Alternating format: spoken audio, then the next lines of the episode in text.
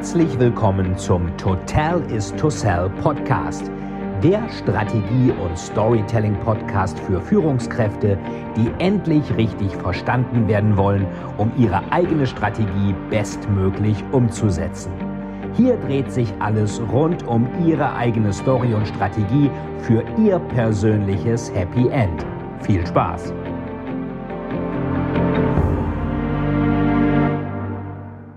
Einen schönen guten Abend heute aus Köln. Ja, äh, vor kurzem ist ein schöner Artikel erschienen in der Financial Times. Da ging es um die Zinssenkung von Mario Draghi.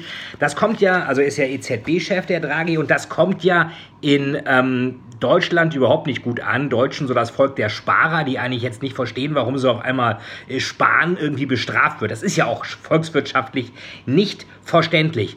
Der Zins, den man bekommt, ist ja etwas, also eine Entschädigung für Konsumverzicht. Ich konsumiere nicht sofort, sondern ich konsumiere später mit dem Geld. Ich lege also mein Geld an und für diesen Konsumverzicht bekomme ich Geld. Genauso auch Kreditzinsen. Kreditzins ist eben der Preis, den man dafür zahlen muss, um für einen bestimmten Zeitraum über das Geld eines anderen zu verfügen. Also muss es natürlich zurückgeben, also bestimmter Zeitraum. Und dafür zahlt man also einen Zins. Das ist eigentlich relativ klar, auch volkswirtschaftlich. Es gibt ja auch Studien, die zeigen, ähm, dass Kinder, die zum Beispiel Marshmallows bekommen haben und nicht alle aufgegessen haben, sondern welche noch zurückbehalten haben, dass die später im Leben erfolgreicher waren als die, die alles aufgegessen haben sofort. Also sofortiger Konsum ist meistens nicht sonderlich gut. Von daher ist das mit den Deutschen und den äh, Sparbüchern vielleicht gar nicht so blöd. In einer Zeit von Minuszinsen und bald Strafzinsen ist die Frage, was dann passieren wird. Jedenfalls die Financial Times hatte dann sogar ein Bild aus der Bild-Zeitung zitiert mit Dragila, Graf Dragila, das hat ja die Bild geschrieben. Graf Dragila, der saugt uns also die Sparkonten leer, den Deutschen, indem er praktisch das Geld über Minuszinsen entwertet. Dragila klingt natürlich gut, ist natürlich eine Auszeichnung für die Bild, dass auch die Financial Times äh, das dann übernimmt. Interessanterweise hat das Ganze doch mehr Wahrheit, als man denken sollte. Dracula ist ja damit gemeint. Graf Dracula, der war vom Orden des Drachens. Es war so ein Orden, der dann praktisch, äh, ich glaube, in Rumänien, da Siebenbürgen, Transsilvanien, hat der, dieser Graf Dracula vom Orden des Drachens die Türken zurückgeschlagen. Ähm, und also vor hunderten von Jahren. Und das war der Orden des Drachens, also wohl ein christlicher Orden, aber relativ militant. Und Draghi heißt interessanterweise auf Italienisch auch sowas wie Drache. Also dieses mit Dragila, Dracula, Draghi, das ist eigentlich gar nicht mal so weit hergeholt. Also in vielen Namen stecken dann doch auch immer so ein Körnchen Wahrheit. Vielleicht kennt ihr den äh, Dialog aus Pulp Fiction, wo der Bruce Willis, der spielt ja den Boxer Butch, von dieser Taxifahrerin mitgenommen wird, der Esmeralda Villalobos. Und dann sagt er, dein Name macht ganz schön was her, Schätzchen. Ähm, das bedeutet das. Und dann sagt sie, was das bedeutet und Tal der Wölfe oder Dorf der Wölfe, Villalobos. Und äh, fragt sie ihn, wie heißt du? Ich heiße Butch. Was bedeutet das? Hey, Schätzchen, ich bin Amerikaner. Unsere Namen bedeuten einen Scheißdreck.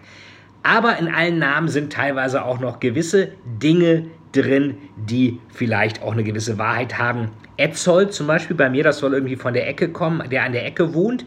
Kann aber auch sein, über die Ecke schauen, um die Ecke schauen, über den Tellerrand blicken, wie man mal so schön sagt, beyond the obvious. Also oft ist es so, dass in einigen Namen dann doch gewisse Sachen drin sind. Und interessanterweise hat die Bildzeitung dann diesen Dragila-Vergleich genommen ähm, und irgendwie vielleicht gar nicht so gesehen, dass Draghi auf Lateinisch auch Drache heißt und äh, Dracul, Vlad Dracul Basarab, so heißt ja dieser Graf Dracula, dass der von dem Orden des Drachens abstammt. Ja, was macht man jetzt? Ich selbst bin ja mal Banker gewesen bei der Dresdner Bank und Allianz, habe da auch eine Zertifizierung zum Vermögensverwalter gemacht. Keine Sorge, ich will Ihnen jetzt keine Anlageberatung anbieten, aber interessanterweise sind Aktien in solchen Zeiten immer noch die beste Alternative, wenn man langfristig bereit ist, drin zu bleiben. Also fünf Jahre aufwärts mindestens, nicht alles reinpackt, nicht ständig hin und her, macht Taschen leer, nicht dauernd kaufen, verkaufen, nicht immer teure Fonds mit hohen Ausgabeaufschlägen. Aber dann gibt es wirklich Studien, die zeigen, zeigen, dass wenn man über einen 10-Jahres-Zeitraum den DAX nimmt, der eigentlich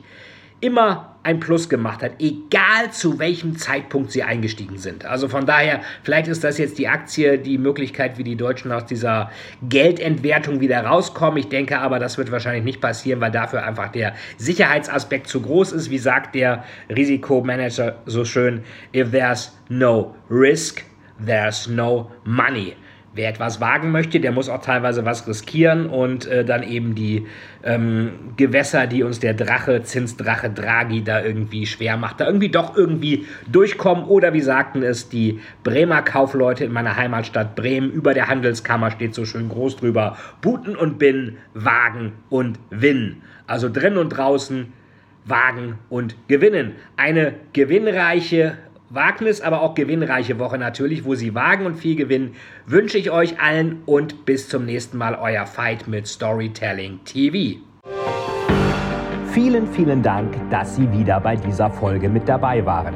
Wenn Ihnen die Folge gefallen hat, würde es mich sehr freuen, wenn Sie mir eine Bewertung bei iTunes hinterlassen, damit ich sehen kann, ob Ihnen diese Folge geholfen hat und damit ich noch mehr Menschen bei ihrer Story unterstützen kann.